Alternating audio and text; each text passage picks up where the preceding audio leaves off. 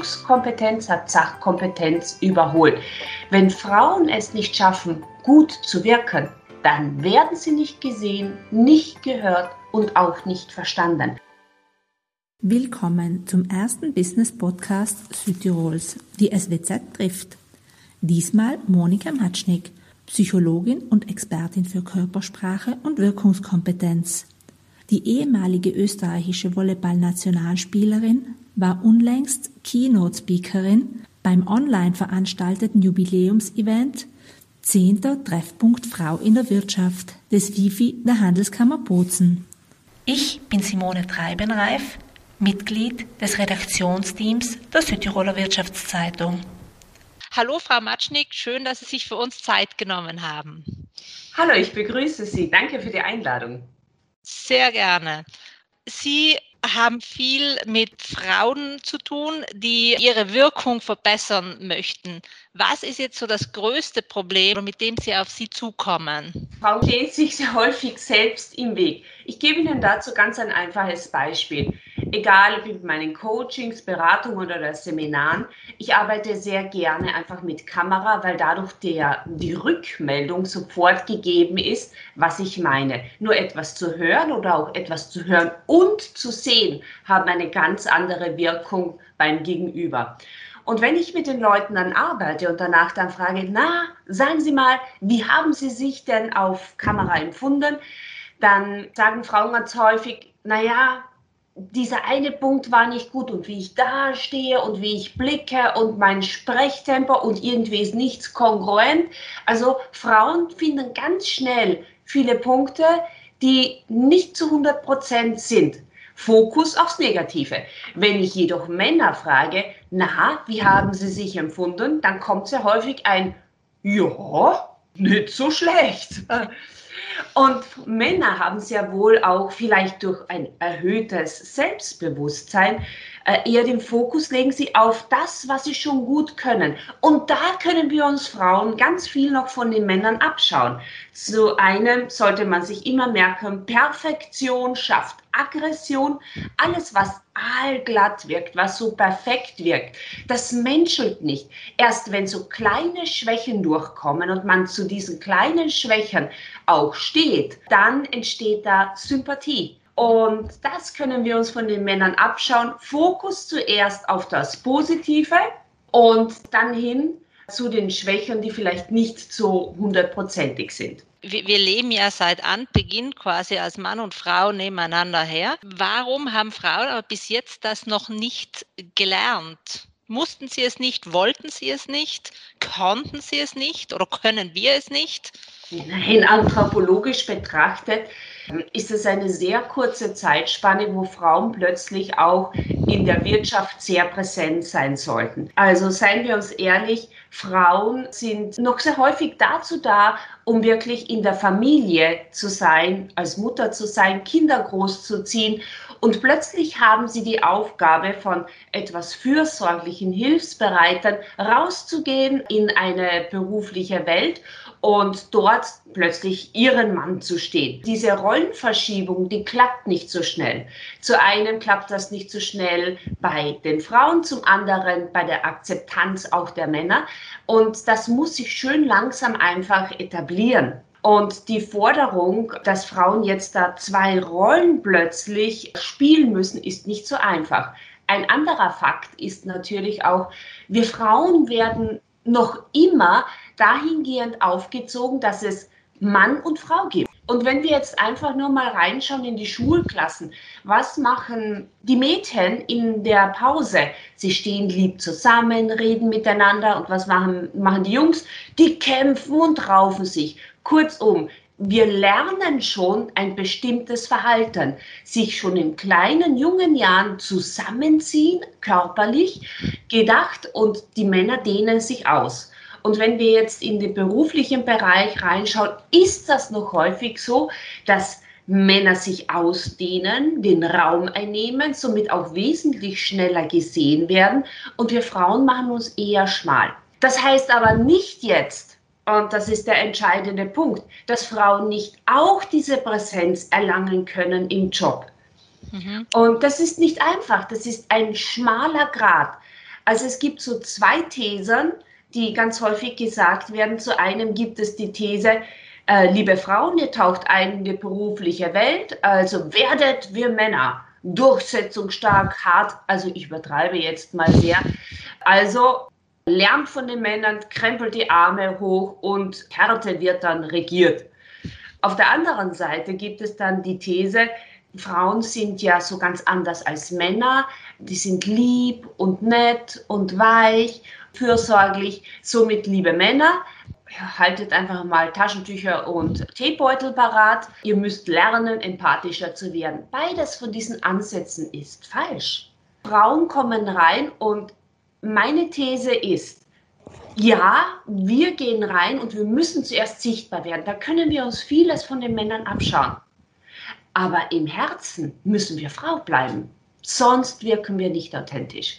Und das ist ein schmaler Grad, den wir lernen müssen zu spielen. Und Frauen können alle lernen und das ziemlich schnell, diese Präsenz und diese Wirkung auch zu erhalten, den Raum auch einzunehmen. Gibt es da vielleicht drei einfache Tipps, die schon einmal helfen können, einen ersten Schritt zu machen in ja. die Richtung? Ganz einfach, spielen Sie Königin. Wenn man wirklich gesehen werden möchte, dann ist der erste Schritt, sich aufzurichten. Und sobald ich nur die Vorstellung habe, ich balanciere eine virtuelle Krone am Kopf und ich spiele Königin, habe ich eine sehr aufrechte Haltung, bewege mich auch schon ganz anders, auch raumergreifend. Und diese tragenden, langsamen Bewegungen, die wirken, als wenn ich schmal bin, klein bin, den Kopf senke, mich zusammenziehe, da werde ich nicht gesehen. Automatisch entsteht der Eindruck, die ist unsicher, nicht selbstbewusst, nicht souverän. Ein weiterer Tipp, den ich Frauen geben möchte, dass man sich im Vorfeld schon einstimmt. Weil das, was der Mensch denkt, das strahlt er aus. Und da gibt es viele Möglichkeiten. Da muss sich jede Frau ihr eigenes Ritual suchen. Also mein Ritual ist es, ich habe auf meinem Smartphone meine zehn Power Songs. Das heißt einfach, wenn ich eines dieser Lieder höre, erzeugt das in mir sofort ein gutes Gefühl, weil ich zu diesem Zeitpunkt ein wahnsinnig tolles Erlebnis hatte. Und das wiederum, was sich innen im Körper abspielt, das trage ich nach außen. Und der andere Punkt könnte ich noch geben, der schnell umsetzbar ist, Power Posing. Und zwar stammt das vom Professor Cuddy von der Harvard University. Und die hat sich die Frage gestellt, gibt es eine körperliche Pose, die man einnehmen kann in Situationen, wo ich gestresst bin und mich total unsicher fühle? Und ja, wenn ich mich zwei Minuten hinstelle in einem sehr breiten Stand, so eine arrogante Matschepose einnehme, dann wirklich meine Hände zwischen die Hüfte, in die Hüfte stemme und den Kopf auch anhebe, und zwei Minuten lang so stehen bleibe, dann schießt der Testosteronpegel, das ist das Dominanzhormon, und auch wir Frauen haben Testosteron nach oben und der Cortisol-Level, das ist das Stresshormon, geht nach unten. Nach zwei Minuten fühlen wir uns so wesentlich stärker und vor allem auch gelassener. Man darf diese Haltung aber niemals vor dem Gegenüber, dem Gesprächspartner oder auf einer Bühne machen, weil das wirkt unsympathisch, sondern zuvor in einem abgeschlossenen Raum. Und das sind drei einfache Tipps, die man einnehmen kann und die sofort umsetzbar sind. Andere Techniken gibt es auch, die hohe Relevanz haben, die man aber internalisieren muss, verinnerlichen muss und ein bisschen trainieren muss. Danke für die Tipps. Ich denke, das kann der einen oder anderen Frau bestimmt weiterhelfen. Wir haben aber auch Frauen, die sind selbstbewusst, die wissen sich zu bewegen, die können sprechen vor Publikum, die sind einnehmend. Nichtsdestotrotz ist es nach wie vor so, dass Frauen schnell als arrogant, dievenhaft, präpotent, fordernd dargestellt werden oder wirken, je nach Sichtweise, wenn sie ein bestimmtes Karrierelevel erreicht haben. Wie kommt das? weil wir es nicht gewohnt sind, dass Frauen auch diese Härte besitzen. Es gibt Frauen, die, die haben eine Präsenz. Also das ist unglaublich. Aber sobald sie sehr hart werden, dann sind sie Margaret Thatcher, die eiserne Lady. Einen Mann schreibt man dieses Verhalten nicht zu. Das ist der schmale Grat, von dem ich gesprochen habe. Wann schaffen wir es, diese Härte auszustrahlen, aber auch gleichzeitig weich zu wirken? Das ist die Mischung zwischen, ich nenne es immer, in welchen Situationen muss eine Frau bewusst playing strong machen, also hart spielen, und in welchen Situationen playing soft. Mhm. Wann muss sie die Signale aussenden, die weich wirken und typisch fraulich sind. Ich setze das unter Gänsefüßen. Äh, aber das ist so dieser schmale Grat, den eine Frau einfach erwischen muss. Da, damit muss man spielen. Härte, aber gleichzeitig die weiblichen Fähigkeiten mit einbeziehen. Und da ist jede Frau anders. Das muss man schauen. Ich jedoch mache die Erfahrung, dass Frauen, die in einer Sandwich-Position sind, also nach unten berichten, aber auch nach oben, sehr häufig mit diesem Problem konfrontiert sind. Frauen, die jedoch ganz oben sind und sich etabliert haben, die werden dann auch gehört. Und denen mhm. hört man, hört man dann auch zu diese Erfahrung habe ich auch gemacht. Und ich musste am Anfang, mein Gott, das ist jetzt schon so lange her, viel mehr kämpfen und tun und wirken, damit ich überhaupt wahrgenommen und gehört wurde, obwohl ich die besseren Ideen hatte oder etwas schon Monate zuvor gesagt habe. Was die Bezahlung betrifft, also ich war wesentlich souveräner auf vielen Bühnen und habe mehr Leistung gebracht, aber Männer wurden besser bezahlt. Und ja, ich habe am Anfang härter gearbeitet. Aber mittlerweile werde ich gleich behandelt als die Männer. Man muss sich diese Position, ich sage auch leider, in der heutigen Zeit noch immer ein wenig erarbeiten. Es kommt jetzt ein schnellerer Wandel rein, aber nichtsdestotrotz, auch wenn man nur theoretisch etwas etabliert, muss man es auch nochmal in die Gesellschaft reintragen und es muss auch die Akzeptanz auch dann noch vorhanden sein. Es geht immer wieder ein bisschen schneller und man sieht das ja auch schon, dass sich vieles bewegt. Nehmen wir in der Politik, aber auch in Wirtschaft, dass immer häufiger Frauen plötzlich vorne stehen. Und die Frauen werden wesentlich stärker kommen, und noch wir wollen Mitarbeiter oder aber auch Wähler mit einer starken Hand geführt werden. Das gibt ihnen noch Sicherheit. Dass sich Frauen bis dato mehr beweisen müssen, um bestimmte Ziele zu erreichen, hat das vielleicht auch damit zu tun, dass Frauen Frauen nichts gönnen, dass das Netzwerken unter Frauen immer noch schwieriger ist als unter Männern. Also wenn man sieht, was, was Männerfreundschaften weiterbringen. Ich denke jetzt zum Beispiel an äh, Studentenverbindungen, was da intern weitergeholfen, gezogen, geschoben wird. Was Vergleichbares kenne ich von Frauen nicht, vor allem in diesem Ausmaß. Müssen Absolut. Frauen das lernen, Netzwerken, den anderen ne was gönnen?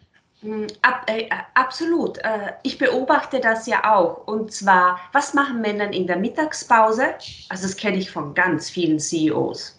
Die gehen in keine Mittagspause, ohne dass nicht irgendein Gesprächspartner, der relevant für sie ist, mit dabei ist. Was machen Frauen? Die gönnen sich eine Ruhe. Und sie machen das nicht. Das ist so ein kleines Beispiel, da können wir schon viel von den Männern abschauen. Keine Mittagspause vielleicht zwei, dreimal in der Woche ohne einen relevanten Gesprächspartner, der mich weiterbringt. Und wir müssen lernen, uns mit Menschen zu beschäftigen, die vielleicht auch nicht auf meinem Level sind, sondern ganz anders. Nur das bringt mich weiter. Natürlich mhm. ist es angenehm, mit Gleichgesinnten permanent auch äh, zu sprechen. Das schwimmt so schön auf einer Wellenlänge. Aber es gibt die gleichen Einstellungen, die gleichen Verhaltensweisen, äh, vielleicht das gleiche berufliche Level in der gleichen Branche. Das bringt uns nicht weiter. Nur mhm. das Andersartige schafft mehr Raum. Und ein anderer Punkt ist, Männer haben das wunderbar gemacht und das ist ja auch gewachsen, diese Netzwerke aufzubauen. Und da dürfen auch nur Männer rein von unterschiedlichen Berufssparten. Wunderbar. Frauen werden da noch nicht toleriert. Wovon ich aber nichts halte, ist, dass Frauen dann einfach Frauenveranstaltungen machen. Weshalb? Ähm, Sie waren jetzt auch zum Beispiel erst bei einer Frauenveranstaltung ja. äh, in mhm. Bozen zu Gast ah, oder Referentin? Aber es waren auch Männer mit dabei. Einige Männer, die Zwei. gesprochen haben. Ja, da haben Sie recht. Ich würde so eine Veranstaltung, so wie in diesem Sinne, da geht es ja um Best Practice Beispiele, mhm. wo man auch lernt, so von anderen starken Frauen, die wirklich im Unternehmen etwas bewegt haben. Aber Frauen sind dann sehr häufig nur unter sich mhm. und erleben dann nicht diese starken Netzwerke, die woanders in der männerdominierten Welt vorhanden sind.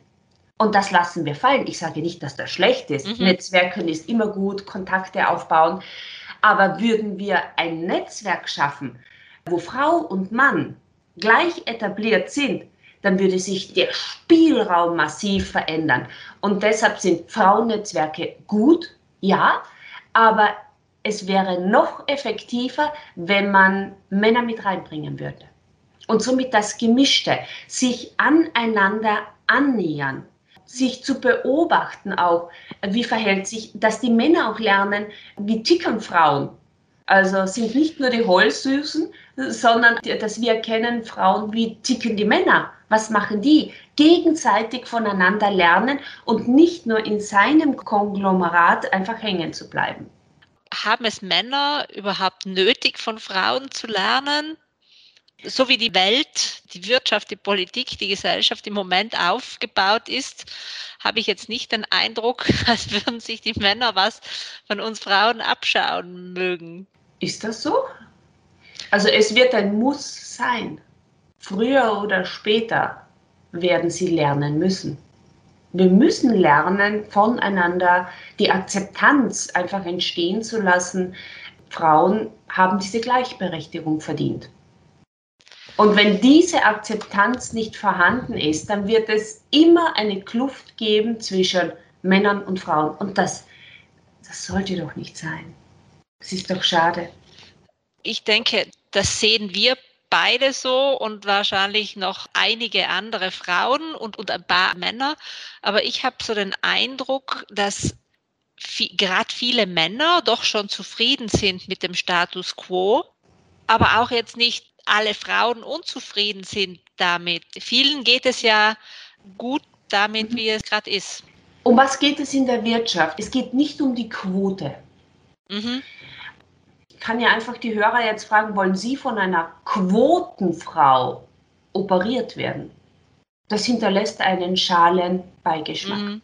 würde man einfach sagen. Man wird mhm. zur Quotenfrau degradiert. In der Wirtschaft zählt Leistung. Mhm. Es ist Leistung. Der Beste, egal ob Mann oder Frau, sollte die jeweilige Position erhalten.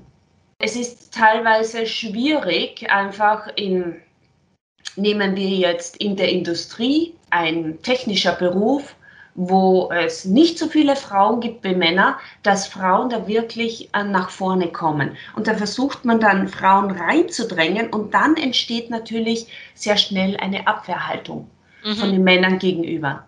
Damit schafft man einen Konflikt.